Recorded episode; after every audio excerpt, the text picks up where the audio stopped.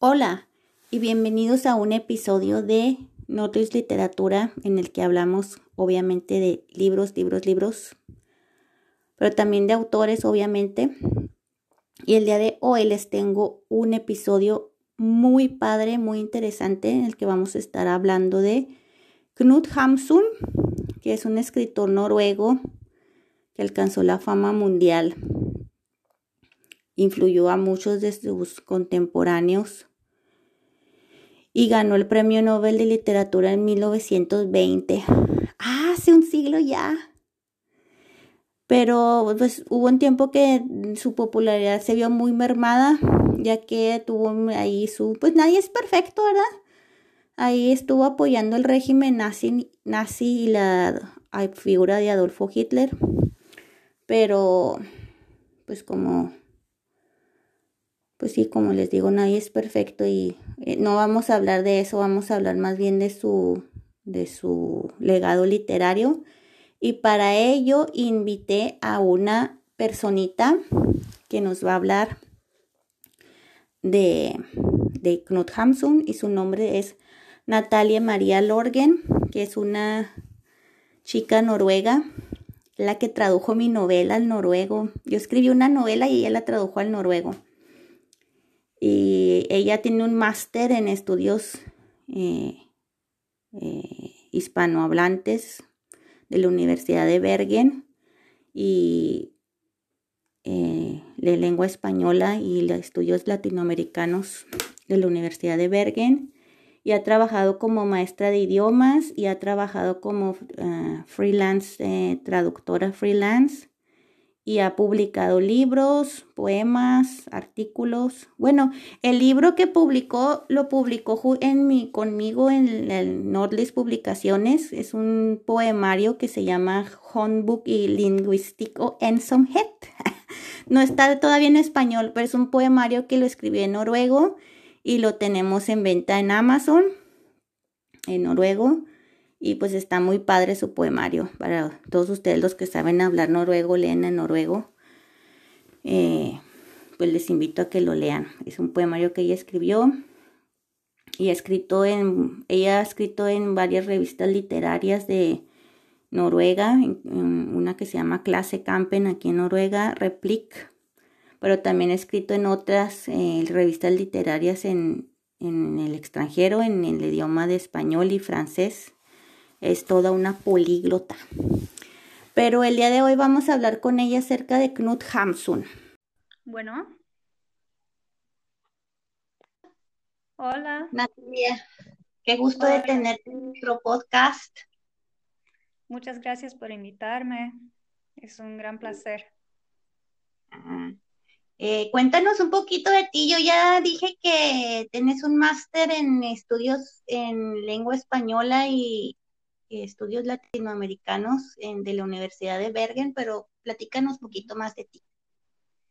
Sí, así es. Em, pues siempre me ha interesado mucho Latinoamérica y México en particular. Y ahora mismo, pues aunque soy noruega, ahora mismo vivo en México, eh, en Celaya, con mi esposo que es mexicano pero ahora mismo me encuentro en Puebla, eh, porque es de allí donde viene mi, mi esposo. Y pues oh. trabajo como, como, profesora de lenguas, eh, particularmente el noruego y el español también. Y sí, me gusta mucho la literatura, me gusta mucho, mucho la lengua, Así que es un gran placer para mí estar en, este podcast para hablar eh, sobre uno de estos dos temas que, me interesan mucho. Knut Hamsun, ¿te suena?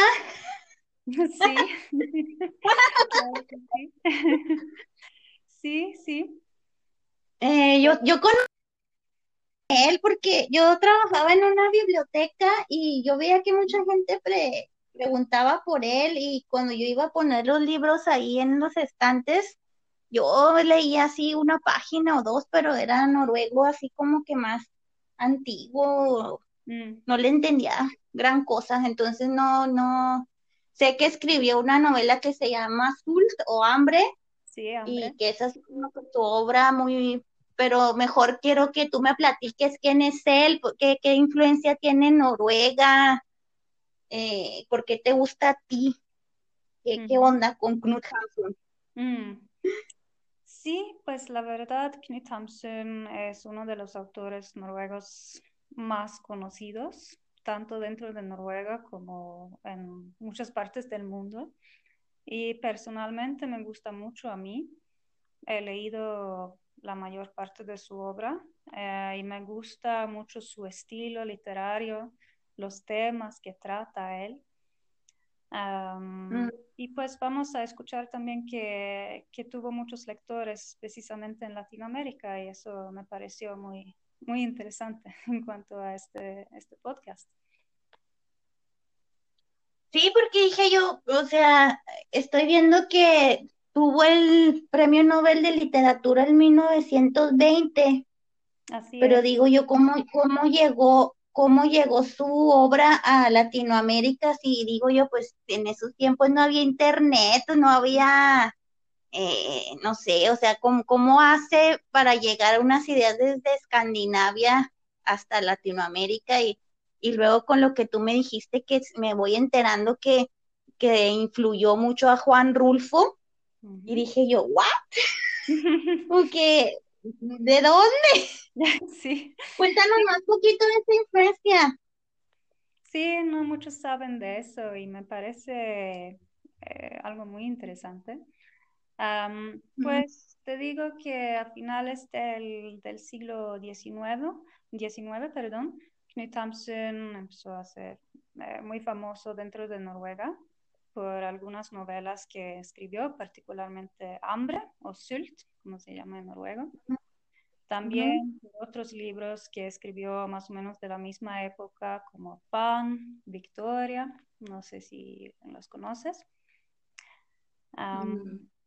Y pues cuando ganó el Premio Nobel de Literatura en 1920, como tú acabas de decir, fue por una novela bastante más larga eh, que se llama La bendición de la tierra, o en noruego Markiansgröda. Y pues fue por eso que, pues como ganó ese premio tan importante, se volvió más famoso también fuera de Noruega, ¿no? Y se empezó a traducir su obra. Yo creo que primero su obra se tradujo al francés, si no me equivoco, y luego del francés ah, se tradujo al español. Y pues mm. Ah, como voy a decir después, Juan Rulfo fue un gran fan de, de Knut Hamsun y pues él mm. las traducciones en español y, le gustó mucho. Interesante que... Pero luego, ¿de qué se trata esta obra, por ejemplo? ¿La cuál es la más este, popular de Knut Hamsun? ¿Es Tult o, es la con la que ganó el, el premio Nobel? Mm, pues yo creo que de hecho la obra más conocida es la de Sult, eh, la de Hambre. A lo mejor porque mm, es una novela más corta. Em, la de La bendición de la tierra es bastante más larga, creo que tiene casi como 800 páginas y pues no tiene... Sí, sí es, es, una obra bastante grande y pues no hay como mucha acción, o sea, no hay como un gran plot externo en esa obra, ¿no? Así que tal vez para mucha gente puede ser un poco, pues un poco difícil. Aburrido. Me imagino. Sí, fue un eufemismo. no, pues a mí personalmente me, me gustan me gusta toda su obra, la verdad, aunque tal vez a mí también me gusta más sus primeros libros, ¿no? Por ejemplo, Hambre, Pan y Victoria, yo creo que esos, esas tres novelas son mis favoritas. ¿Y de qué se trata Hambre? Pues Hambre Sí, se trata de un eh, hombre que vive en la capital de Noruega, se llama Oslo hoy en día, pero antes se llamaba Cristiania. Y pues es un hombre que, sufre de, del hambre, justamente, ¿no? Y pues vemos en esa obra, como en varias de las obras de Hamsun, cómo se, se describe implícitamente sobre la pobreza y sobre la miseria em, mm. por, lo que muchas personas en esa época en Noruega tuvieron que, atravesar. Em, y pues es un hombre em, que quiere ser autor, pero pues es muy difícil ah. la vida así, de esta manera. Ah, y pues en la novela, en la historia, aprendemos cómo él sigue intentando tener éxito como autor, pero como es muy difícil para él. Y pues lo que es muy particular en esa obra, como en, la mayoría de las obras de Hamsun, es que tiene un estilo muy, ah, muy moderno, muy novedoso para esa época, como más fragmentado, donde se aprecia mucho lo irracional, el subconsciente del protagonista.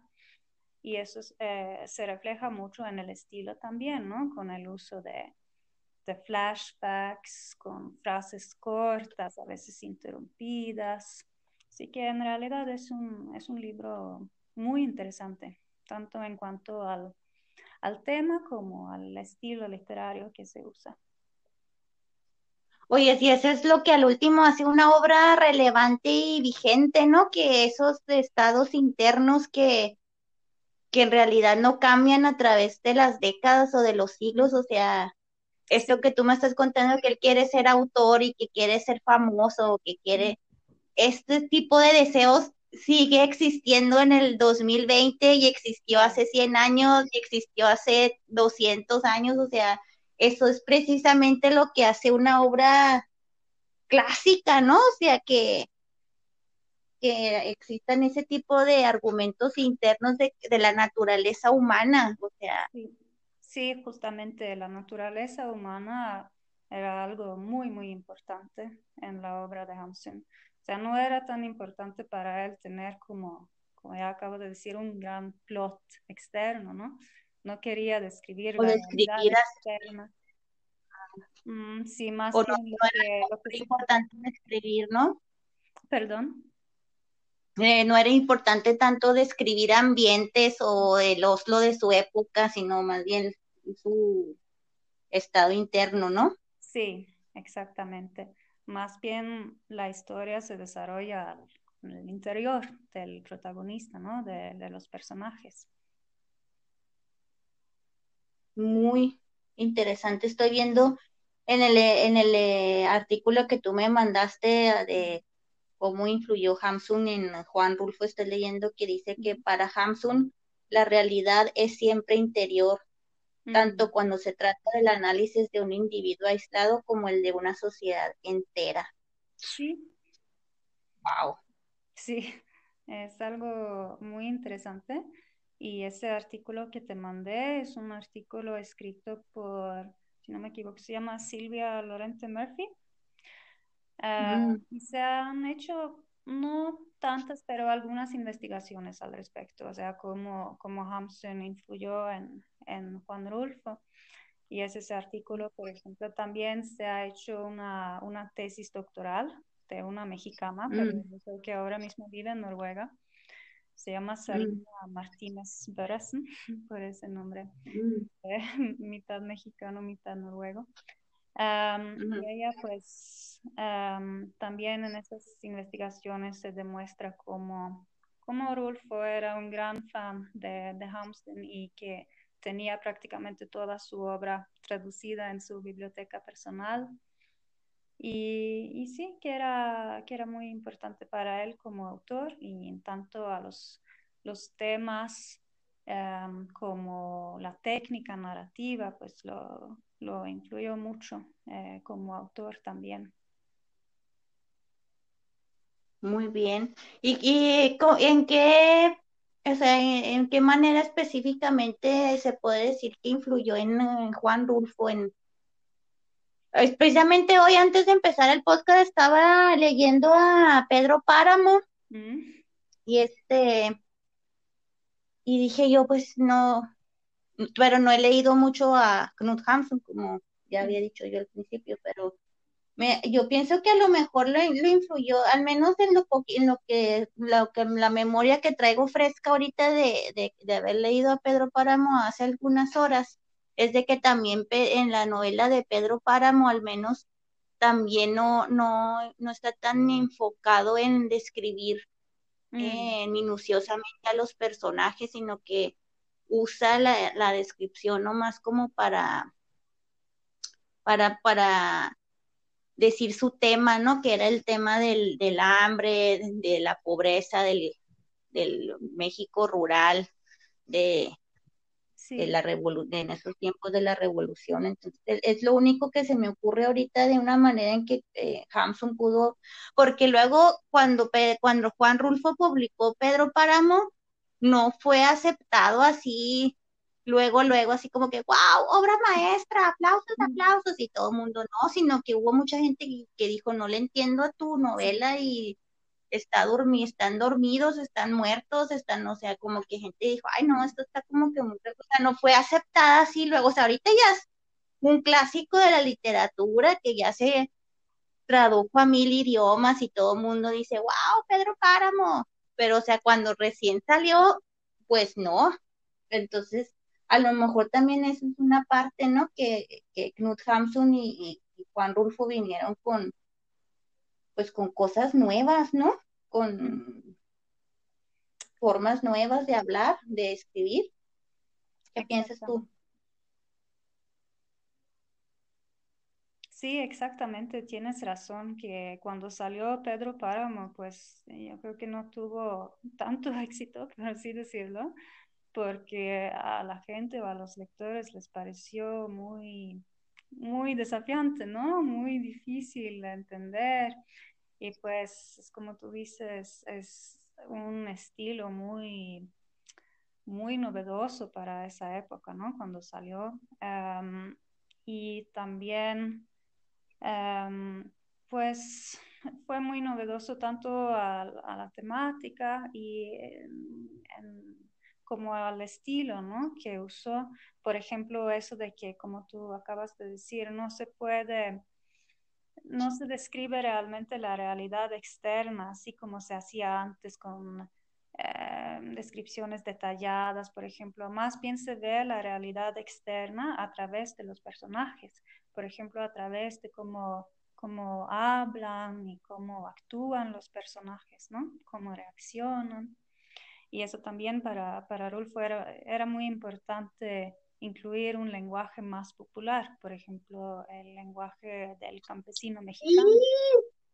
Sí, sí, sí, sí. Me acabo de acordar porque estaba bien, por ejemplo, que en lugar de decir así, escribió Ancina o, ah. o, o, así, o sea, palabras que habla la gente de los inclusive yo, no voy a decir que yo no hablo, por ejemplo, digo, en lugar a veces de decir pues, digo ah voy a decir verdad, digo, vea, entonces así como Pero lo que se me hace interesante, me llamó mucho la atención ese cuando estaba escribiendo, cuando estaba leyendo Pedro Páramo, que, que los personajes hablaban también así y que esté eso escrito en una novela.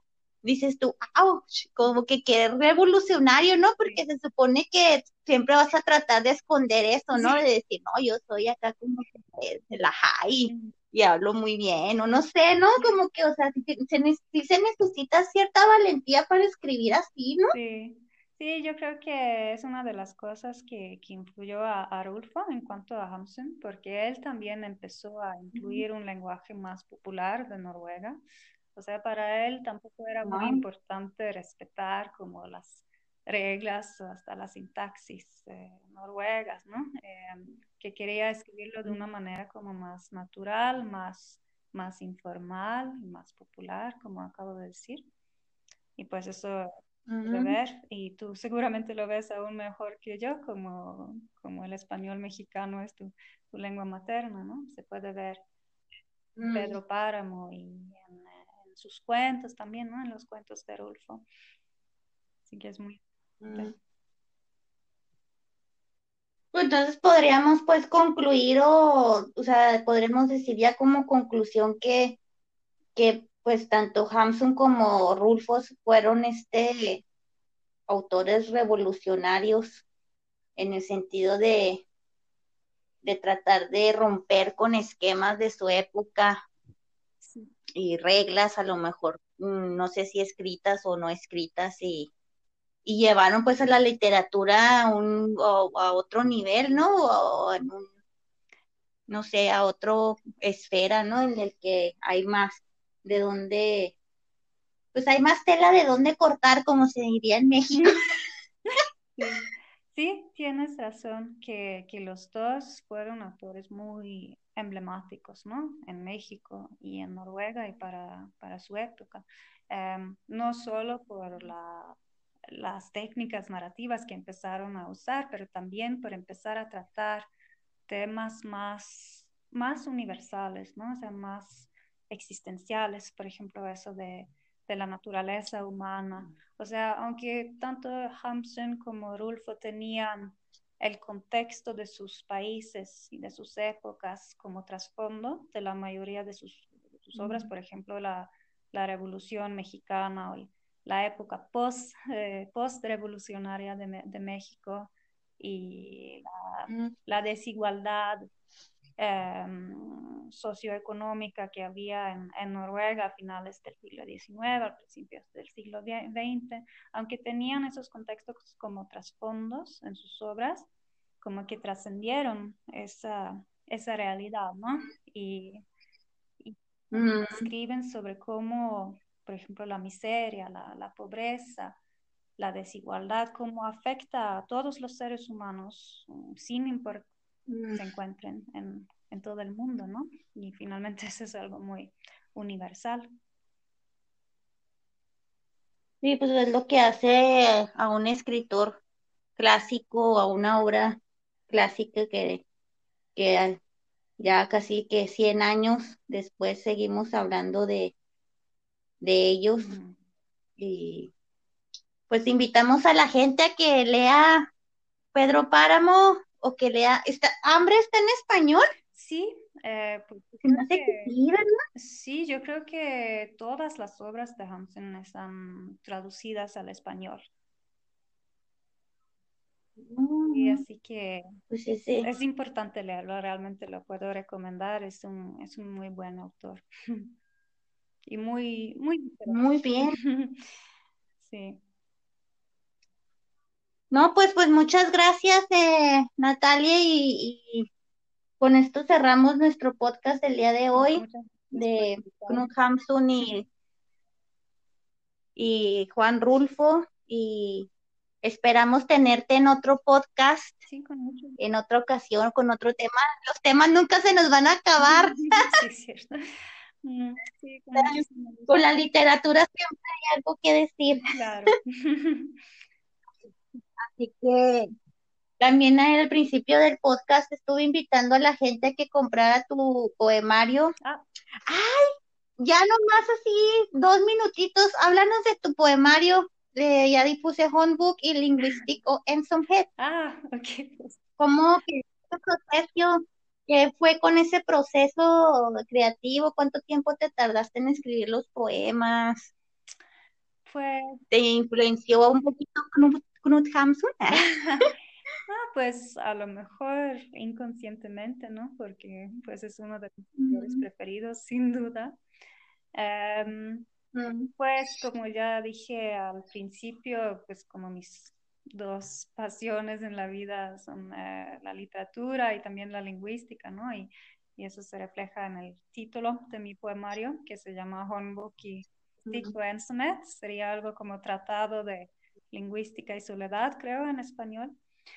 Eh, mm. Sí, y pues me, me, encantan las lenguas, la gramática, pero también me, me encantan muchos temas eh, de la lingüística en general así que cuando, cuando estudié, o sea, cuando, cuando hice mis estudios en la Universidad de Bergen, como que reflexioné mucho sobre varias cosas que aprendí, sobre varios temas lingüísticos y cómo esos se pueden relacionar a temas más eh, como existenciales, ¿no? Por ejemplo, la importancia de la comunicación Em, o la falta de comunicación a veces, ¿no? Em, el lenguaje como, como parte de nuestra identidad.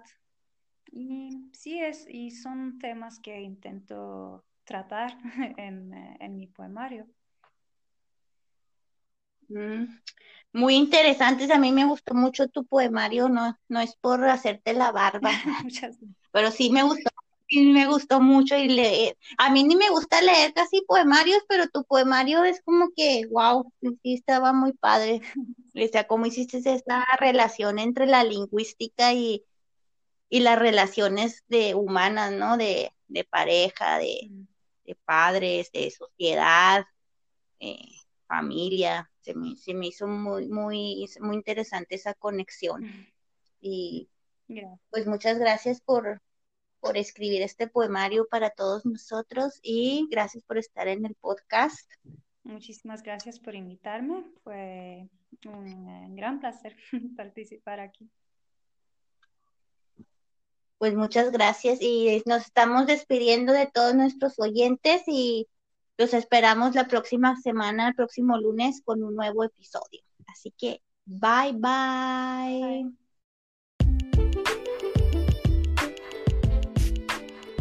Este episodio fue posible gracias al apoyo de Norwegian Literature Abroad.